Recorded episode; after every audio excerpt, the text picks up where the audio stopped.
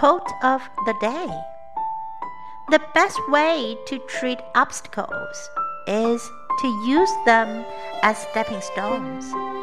Laugh at them, tread on them, and let them lead you to something better. By Enid Blyton.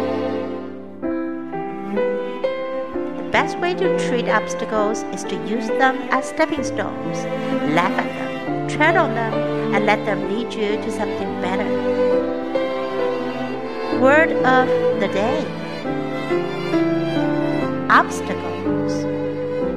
Obstacle.